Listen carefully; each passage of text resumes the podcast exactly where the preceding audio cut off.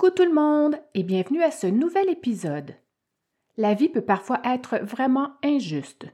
L'histoire que je m'apprête à vous raconter aujourd'hui est aussi triste que frustrante et encore une fois, l'écrire m'en aura fait baver en raison entre autres d'un revirement de situation assez perturbant dont je vous parlerai plus loin.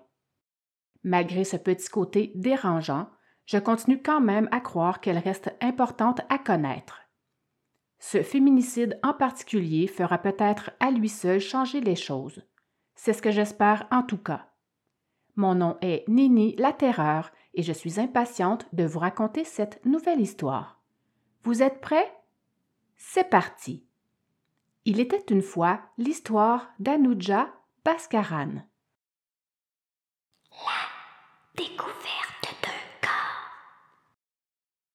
Le 11 août 2012, le corps d'une femme est retrouvé sans vie dans un appartement de la rue Mylène de l'arrondissement Ahuntsic de Montréal. Il s'agit d'Anuja Pascaran. Cette jeune femme de seulement 21 ans a malheureusement été poignardée à la gorge à de multiples reprises. En fait, elle a eu la gorge carrément sciée. Mais pire encore, Anuja a été poignardée à une cinquantaine de reprises. La plaie principale, qui se trouvait à son cou, était tellement profonde qu'elle a atteint sa colonne vertébrale, sectionnant ainsi sa glande thyroïde, la trachée, l'œsophage, les veines jugulaires ainsi que l'artère carotide commune droite. Son mari, Sivalo Ganathan Tanabala Singam, que, pour des raisons évidentes, j'appellerai plutôt Tanaba, l'a lâchement assassiné. Ce réfugié arrivant du Sri Lanka, tout comme sa femme d'ailleurs, sera arrêté le jour même et sera sans doute éventuellement accusé de meurtre au deuxième degré pour cet horrible féminicide. Au cours des neuf mois précédant cette sauvage agression mortelle, cet homme de 31 ans avait quand même été arrêté à trois reprises pour des affaires de violence conjugale. En fait, Tanaba avait été remis en liberté sous de strictes conditions six semaines seulement avant le meurtre. Voyons ça de plus près.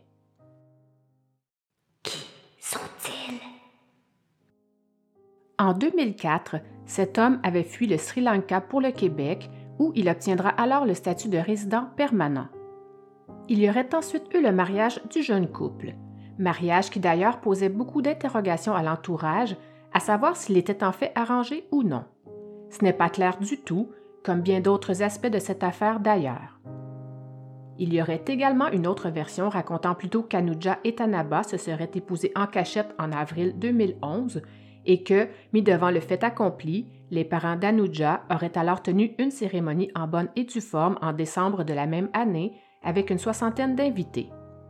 Une chose est sûre, tous s'entendent pour dire qu'ils étaient un couple bien mal assorti.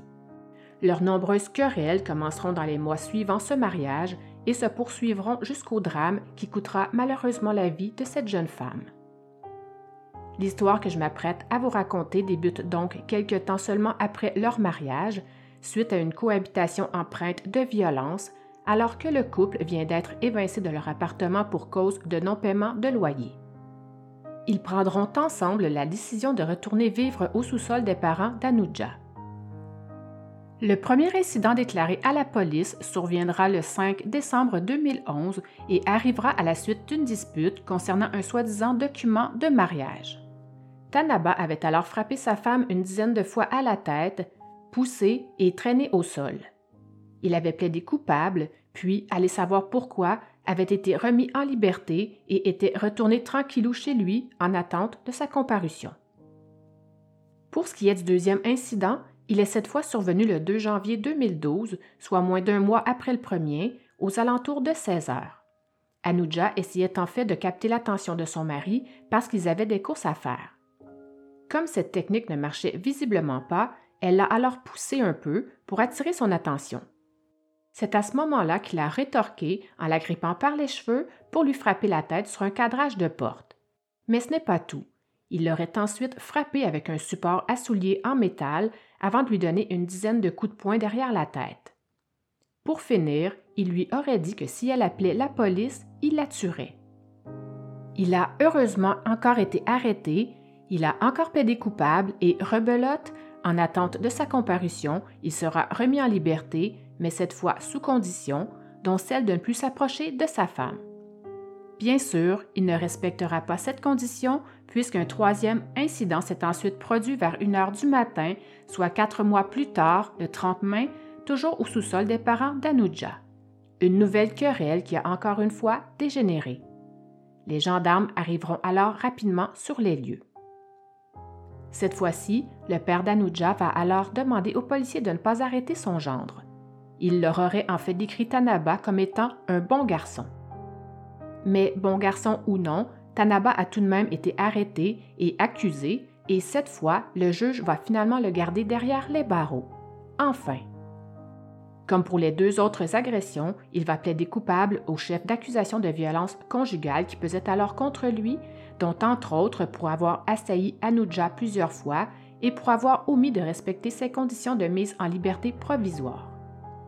Lors de cette dernière agression, Anuja s'était alors retrouvée dans une maison d'hébergement pour femmes violentées, mais on sait aussi que dès son arrivée, elle voulait manifestement déjà retirer ses plaintes contre son mari. Comme le couple n'avait pas encore la citoyenneté canadienne, la couronne choisira donc de procéder par voie sommaire plutôt que par acte criminel, ce qui laissait en fait à Tanaba plus de chances vis-à-vis de l'immigration. La couronne avait à ce moment-là indiqué que, peu importe l'intention d'Anuja de retirer sa plainte ou non, que c'était maintenant à la couronne de décider d'aller de l'avant dans ce dossier, précisant même très solide. En réalité, Lorsqu'Anuja a su que son mari plaidait coupable au chef d'accusation de violence conjugale à son égard, elle a alors imploré la Cour de le libérer en attendant le prononcé de sa peine. Misère. Lorsqu'elle ira donner son témoignage à la Cour du Québec, il ne lui restait plus que deux jours à faire à la maison d'hébergement où elle avait été accueillie. Elle venait donc y implorer le juge de remettre son mari en liberté. C'est avec l'aide d'une interprète qu'elle viendra déclarer, d'un ton égal et presque comme une citation, qu'elle aimait beaucoup son mari et que lui aussi l'aimait beaucoup. On a effectivement bien vu ça. L'interprète parlera pour Anuja, dont voici les paroles. Je n'ai pas peur de mon mari. Je peux garantir qu'il n'y aura plus de problème entre nous. En fait, auparavant, lors de l'un des trop nombreux incidents qu'elle a subis, Anuja avait pourtant confié aux policiers qu'elle s'était retrouvée mariée à Tanaba sans trop savoir pourquoi. Il s'agirait donc bel et bien d'un mariage arrangé. Cette union avait d'ailleurs impliqué entre autres un prêt de 50 000 de la famille de Tanaba à celle d'Anuja. C'est en tout cas ce qu'aurait fait valoir la couronne. De toute façon, mariage arrangé ou pas, il aurait été célébré le 17 avril 2011 et se sera révélé orageux assez rapidement. La relation de ce couple de migrants était très houleuse depuis le tout début de leur mariage. Quelle tristesse.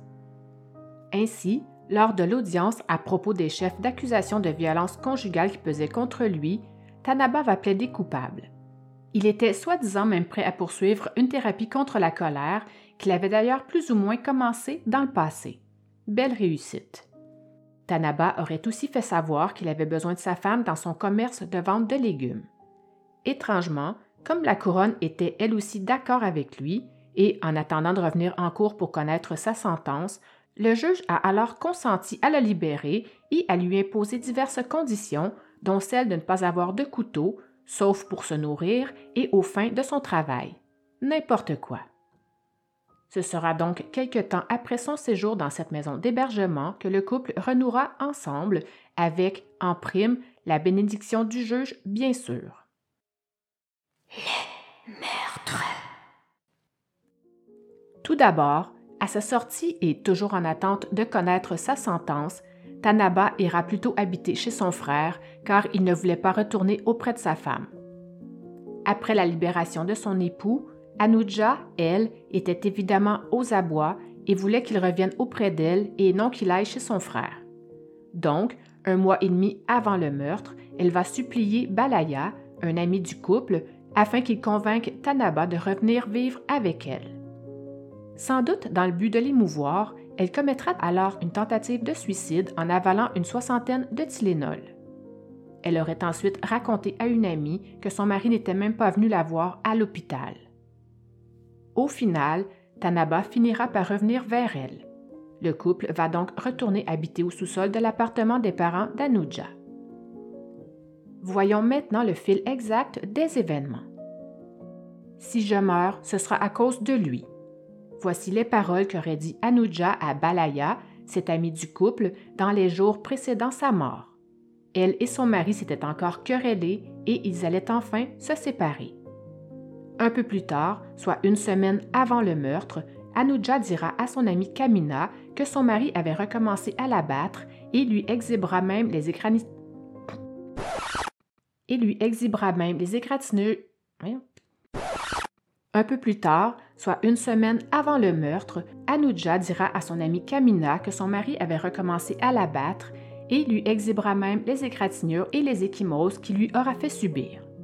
Ensuite, deux jours avant le meurtre, la situation va s'envenimer. Anuja va alors communiquer par téléphone et message texte à cette même amie, lui confiant cette fois qu'elle ne peut plus supporter la torture que lui fait subir son mari et qu'elle veut le quitter pour aller se réfugier chez elle à Toronto.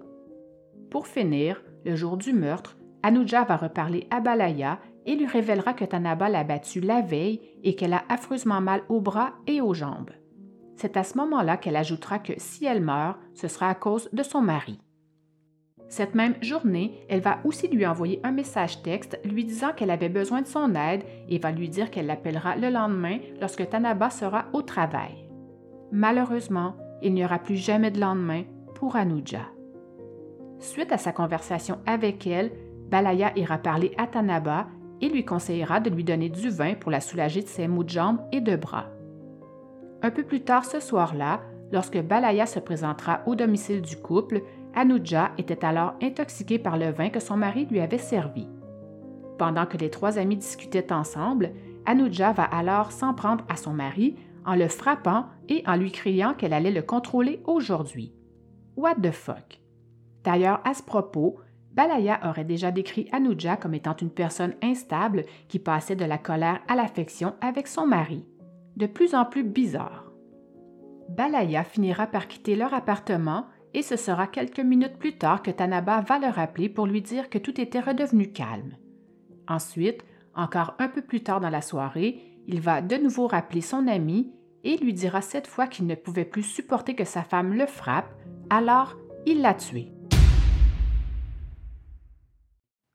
Tanaba aurait par la suite appelé les policiers pour leur dire qu'il y avait eu un meurtre.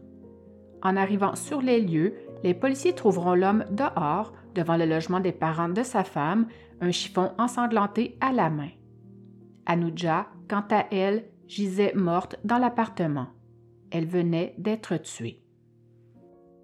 Le pathologiste lui dénombrera de 20 à 30 plaies au cou, ainsi que plusieurs autres blessures ailleurs sur le corps. C'est ce qui se dégage en fait des témoignages rendus à l'enquête préliminaire à propos de cet horrible meurtre.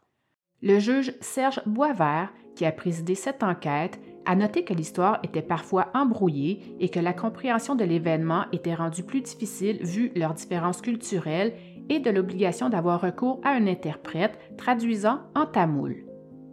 Aussi, lors de cette même enquête préliminaire, le père d'Anuja dira avoir constaté que le couple se disputait beaucoup mais dira également qu'il n'avait jamais vu de violence physique, sauf une fois, lorsque la police était venue chez eux. Quand sa fille lui a dit avoir été frappée par son mari, il lui a simplement conseillé de ne pas porter plainte, croyant pouvoir résoudre le problème de lui-même. Le procès. Malheureusement, un revirement de situation viendra mettre un frein à ce procès. En effet, à cause des trop longs délais écoulés depuis son arrestation, soit maintenant 56 mois, donc presque 5 ans, et sans que Tanaba ait eu accès à une audience devant un juge, il ne subira pas de procès pour l'horrible meurtre de sa femme, Anuja Baskaran.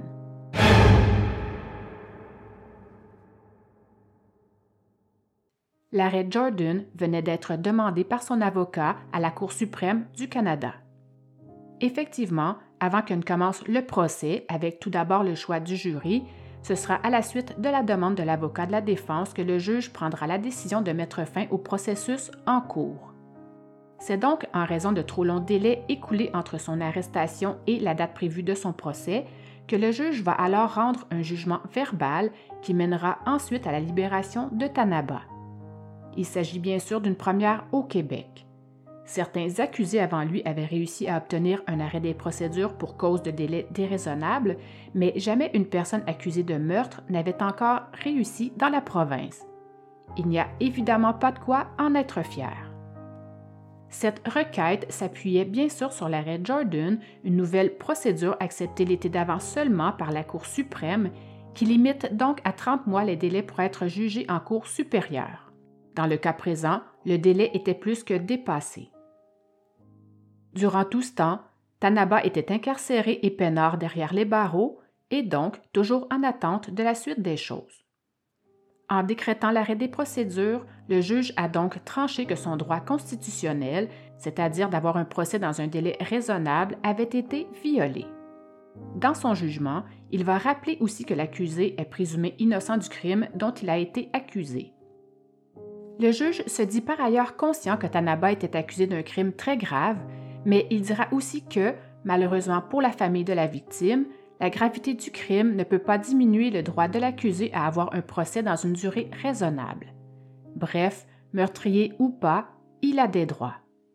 Effectivement, selon la Charte des droits et libertés de la personne, il est stipulé que tous les êtres humains sont égaux en valeur et en dignité et ont droit à une égale protection de la loi. Zut.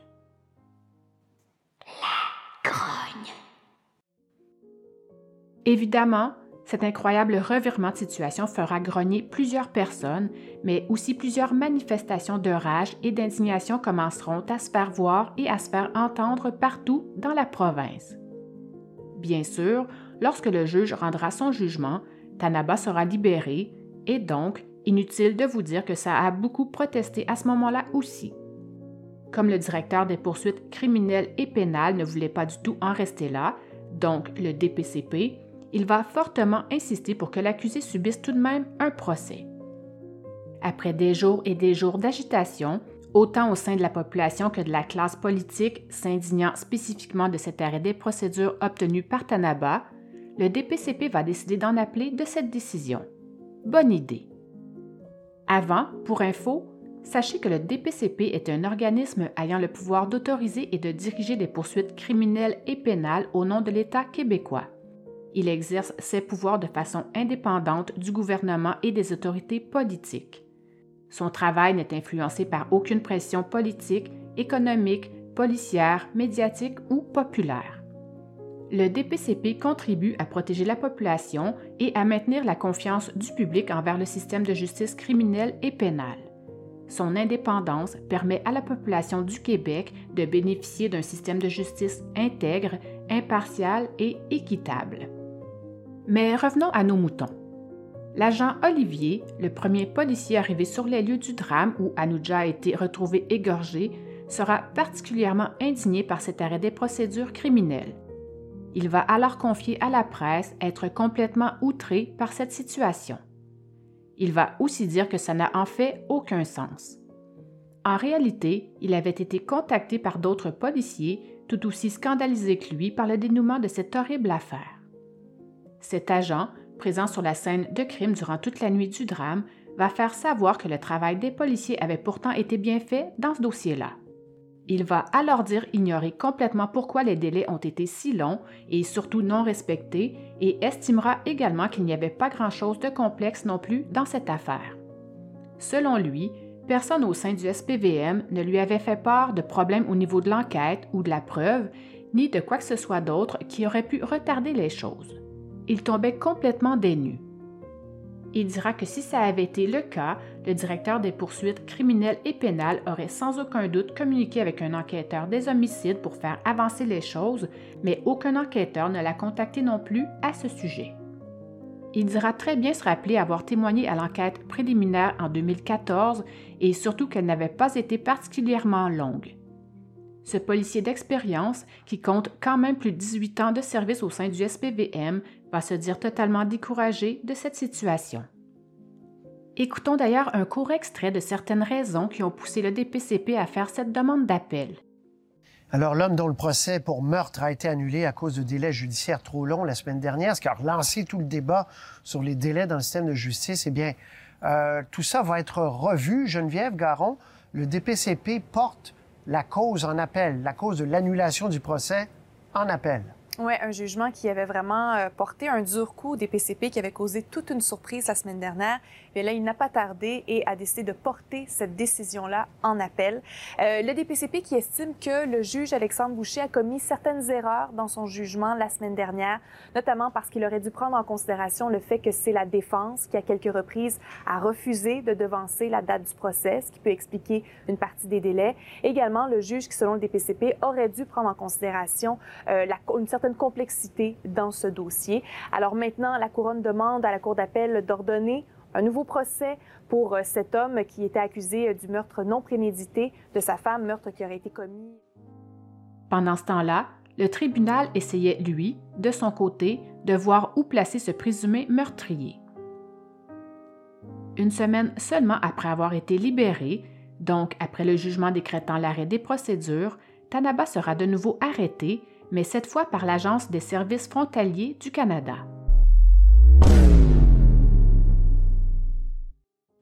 Effectivement, même s'il est pour l'instant libéré de l'accusation de meurtre au deuxième degré qui pesait contre lui, il est de nouveau arrêté et maintenant détenu par les services frontaliers en attendant sa déportation vers son Sri Lanka natal, et ce pour cause de grande criminalité. En effet, au sens de la loi sur l'immigration et la protection des réfugiés, les condamnations accumulées par le passé par Tanaba, relativement aux nombreux assauts commis sur sa conjointe préalablement au meurtre, le rendaient inadmissible au Canada pour cause de grande criminalité. Il sera alors confirmé qu'il restera détenu pendant qu'il en appelle de son expulsion forcée vers son pays d'origine. Selon un des membres de la commission, Stéphane Morin, Tanaba présenterait un risque de fuite et un danger pour le public. Non, vraiment, lors de l'audience, son avocat viendra plaider que son client devrait être libéré et pris en charge par son frère et sa belle-sœur pendant qu'il attend de pouvoir en appeler de la procédure de déportation. M. Morin va refuser cette idée, indiquant que les deux membres de sa famille ne semblaient rien comprendre du tout au système de justice canadien et avait même auparavant témoigné à l'effet qu'il ne pensait pas que Tanaba avait fait quelque chose de mal, même s'il a été accusé du meurtre de sa femme. Les commissaires vont donc les rencontrer séparément pour tout de même voir si cette possibilité était faisable. L'audience. Lors de cette audience, la belle-sœur de Tanaba va venir déclarer que selon elle, Anuja était celle qui causait des problèmes dans le couple car elle n'arrêtait pas d'appeler la police pour des riens. Quelques jours plus tard, son mari viendra quant à lui offrir un témoignage similaire et va mentionner qu'il n'était pas au courant de tous les détails concernant l'arrestation de son frère, mais qu'il savait cependant qu'il était en prison pour avoir tué sa femme. C'est au moins ça. Il dira être prêt à le prendre chez lui et à le surveiller pour qu'il ne s'évade pas d'ici sa comparution concernant sa déportation, et dira même que, s'il le faut, il peut mettre de l'argent en garantie provenant de deux immeubles qu'il possède avec sa femme mais comme elle n'était pas présente à l'audience ce jour-là, la commissaire ne pouvait pas être mais comme elle n'était pas présente à l'audience ce jour-là, la commissaire ne pouvait pas être certaine qu'elle y consentirait, alors elle va refuser d'accorder la liberté à Tanaba pour cette fois-ci. Une autre audience sera donc fixée le jeudi suivant. Ce jeudi-là, M. Morin s'adressera directement à Tanaba et lui dira on me demande de vous remettre sous la garde de gens qui croient que vous n'avez rien fait de mal. L'alternative à votre détention n'est pas raisonnable. Il va ajouter que Tanaba présentait un risque de fuite parce qu'il avait des motifs raisonnables de croire qu'il ne se soumettrait pas à un ordre de déportation. Aussi, M. Morin va souligner que cet homme posait un danger à la société en raison de ses antécédents de violence conjugale. Tel que prévu par la loi fédérale, ce présumé assassin retournera donc dans sa cellule et devra revenir devant la commission 30 jours plus tard pour voir s'il est toujours nécessaire qu'il demeure incarcéré. Personnellement, je dirais que oui. Lors de cette nouvelle comparution, Tanaba arrivera sans menottes, escorté par des agents. Il viendra dire à la barre qu'il n'avait en fait jamais rien fait de mal, que tout allait bien dans sa vie avant qu'il ne se marie à Anuja. Il continuera son discours en disant que c'était sa femme qui le provoquait, que maintenant qu'elle n'était plus là, qu'il n'y avait plus de problème. Il dira aussi qu'il ne se montrait violent avec personne d'autre, que c'était vraiment le contexte qui l'avait amené à poser ces gestes agressifs envers son épouse. Il terminera en disant qu'en général, il s'entendait bien avec tout le monde. En voici d'ailleurs un extrait. For everybody or it's happened one time it's okay but it's not every day I'm a violence guy violence guy because I'm not a violent person. Now, you said it happened one day and it's okay and you're not a violent person, but what happened one day was pretty bad. How do I know it's not going to happen again? No, it's gonna be no only one person to happen every time. It's not uh, every people, different people. Au cours de cet entretien, la commissaire lui dira également ceci, et je la cite. L'éléphant dans la pièce, c'est qu'une personne est morte, et vous n'avez pas dit que vous ne l'avez pas tué alors que vous aviez l'occasion de le faire. On n'est pas dans une cour criminelle ici, donc je ne peux pas dire que vous êtes coupable de meurtre. Mais ce que j'ai devant moi montre un pattern de violence conjugale. Je ne sais pas ce qui vous a provoqué dans le passé. Je ne sais pas si, dans le futur, une autre relation pourrait en arriver à ce même résultat. Elle va également relever que la semaine d'avant, lors d'un premier entretien avec un représentant de l'immigration, il n'avait manifesté aucun remords pour les voies de fait commis à l'égard de sa femme. Quand il lui a été demandé avec quelle arme il l'avait frappée, il avait alors répondu de le lui demander à elle, alors qu'elle est morte depuis presque cinq ans déjà. En rendant sa décision, la commissaire a souligné le manque de collaboration de Tanaba ainsi que son absence de remords en lien avec son historique de voies de fait et de violence conjugale. Elle avait bien sûr auparavant entendu son frère, qui avait aussi expliqué qu'il possédait deux maisons et qu'il était prêt à se porter garant de lui. Il avait aussi dit être au courant de l'accusation de meurtre qui pesait sur son frère et avait même affirmé qu'il n'était pas du tout inquiet de laisser sa propre femme seule à la maison avec lui. La commissaire a fait part des raisons qui militaient en faveur du maintien en détention de l'homme de 31 ans, qui n'a d'ailleurs pas de famille proche au Sri Lanka. Elle terminera en disant que cet homme n'avait pas toujours respecté ses conditions de remise en liberté par le passé et qu'il s'agissait d'un homme impulsif et donc que le risque de récidive était trop grand pour le laisser sortir. L'avocat de Tanaba terminera en ajoutant que la famille de son client était ici au Québec et donc qu'il ne risquait pas de fuir. Je ne gagerai pas là-dessus. Au final, Tanaba sera bel et bien expulsé. Désolé d'être aussi cru, mais bon débarras.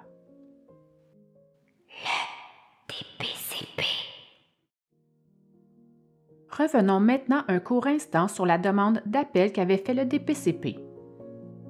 Lorsque cette demande sera enfin entendue, des semaines seront passées et donc la Cour va tout d'abord refuser de se prononcer puisque cet homme avait entre-temps été déporté vers son pays d'origine. La demande d'appel arrivait trop tard. Tanaba ne pouvait pas être ramené devant un tribunal. Tanaba ne pouvait pas être ramené de... Ne pouvait pas être ramené devant un tribunal pour être jugé et donc la Cour ne voyait pas l'utilité de rendre une décision. Cet appel devenait donc sans objet et théorique. La Cour d'appel de Montréal venait de rejeter la demande du DPCP. Par contre, il reste tout de même encore un petit espoir, car la Cour suprême va alors renverser cette décision et va renvoyer la cause devant la Cour d'appel pour qu'elle évalue de nouveau le dossier, mais sur le fond cette fois le jugement sera rendu assez rapidement.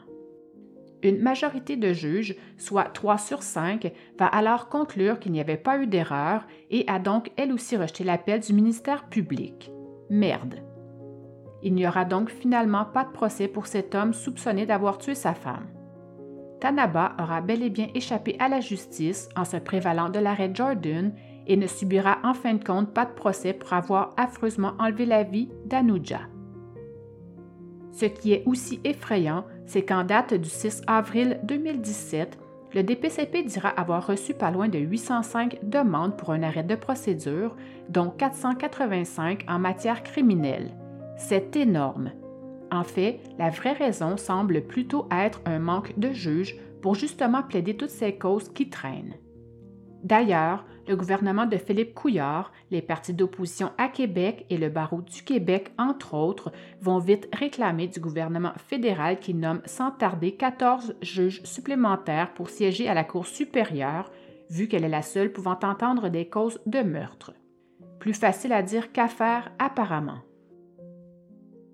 Le barreau du Québec va lui aussi déplorer l'arrêt des procédures dans ce premier dossier de meurtre slash arrêt Jordan.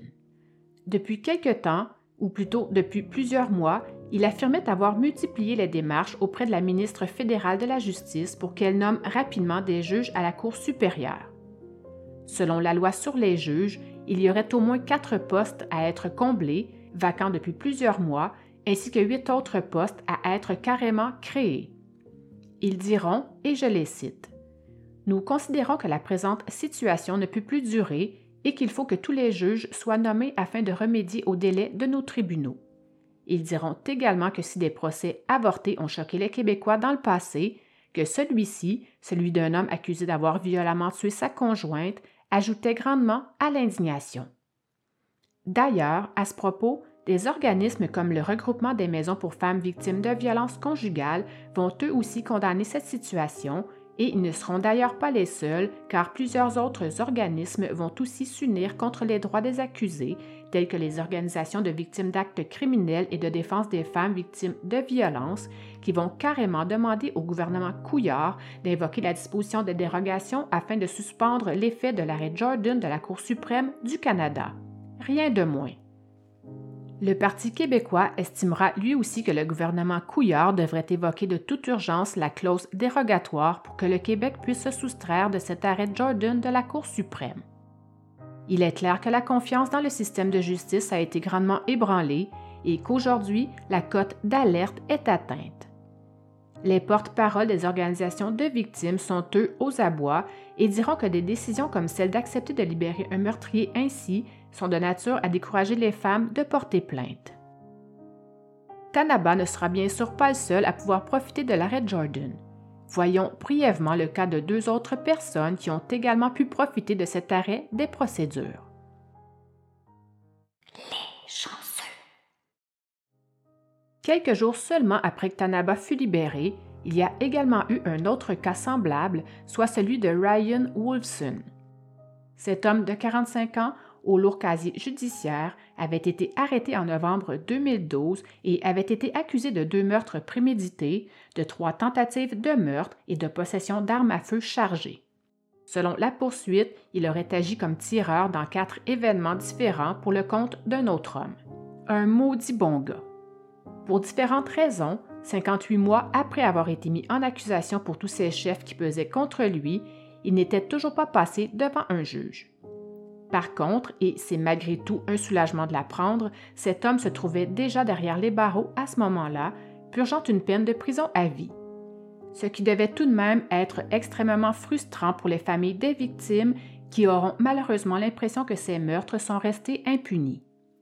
Il s'agit donc ici du deuxième accusé à se sauver d'un crime grave au Québec parce que son droit constitutionnel d'être jugé dans un délai raisonnable avait été violé. Une troisième et dernière personne accusée de meurtre profitera elle aussi de cet arrêt Jordan. En mai 2017, Van Son Nguyen, 52 ans, était détenu depuis quatre ans et demi pour avoir tué un homme à coups de machette dans le quartier Saint-Michel à Montréal. Nguyen, un citoyen britannique d'origine vietnamienne, était accusé du meurtre non prémédité d'un Montréalais qui habitait sur la 51e avenue près du boulevard P9. Le crime était particulièrement sordide. La victime avait été poignardée plus d'une trentaine de fois, de la tête aux pieds. Une plantation de marijuana se trouvait à l'intérieur du logement de la victime où le corps a été retrouvé. Un juge de la Cour supérieure va considérer que les quelques 55 mois qu'il aura passés derrière les barreaux sans être jugé étaient bien sûr déraisonnables. Le juge va préciser que pourtant, cette affaire était particulièrement simple et ne présentait aucune difficulté particulière. Dommage. La conclusion.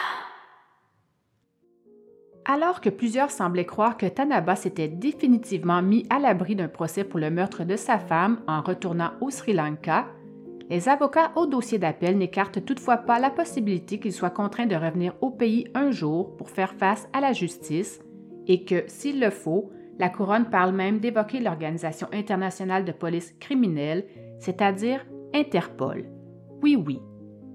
Donc, si un procès était ordonné, Tanaba deviendrait une personne recherchée et c'est là que son statut pourrait être inscrit dans les banques de données d'Interpol.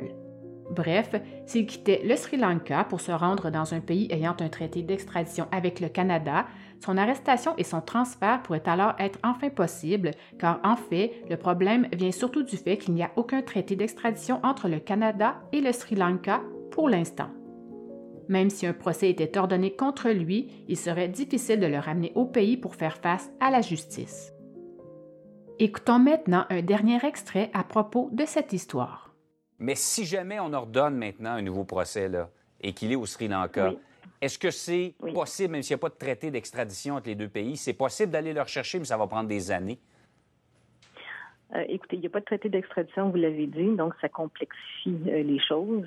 Il est toujours possible que le Sri Lanka décide d'un commun accord avec euh, le Canada d'accorder ou en fait de collaborer en, matière d'extradition, mais c'est comme il n'y a pas de traité, c'est pas quelque chose. ça va se faire au niveau des relations diplomatiques entre États, au cas par cas.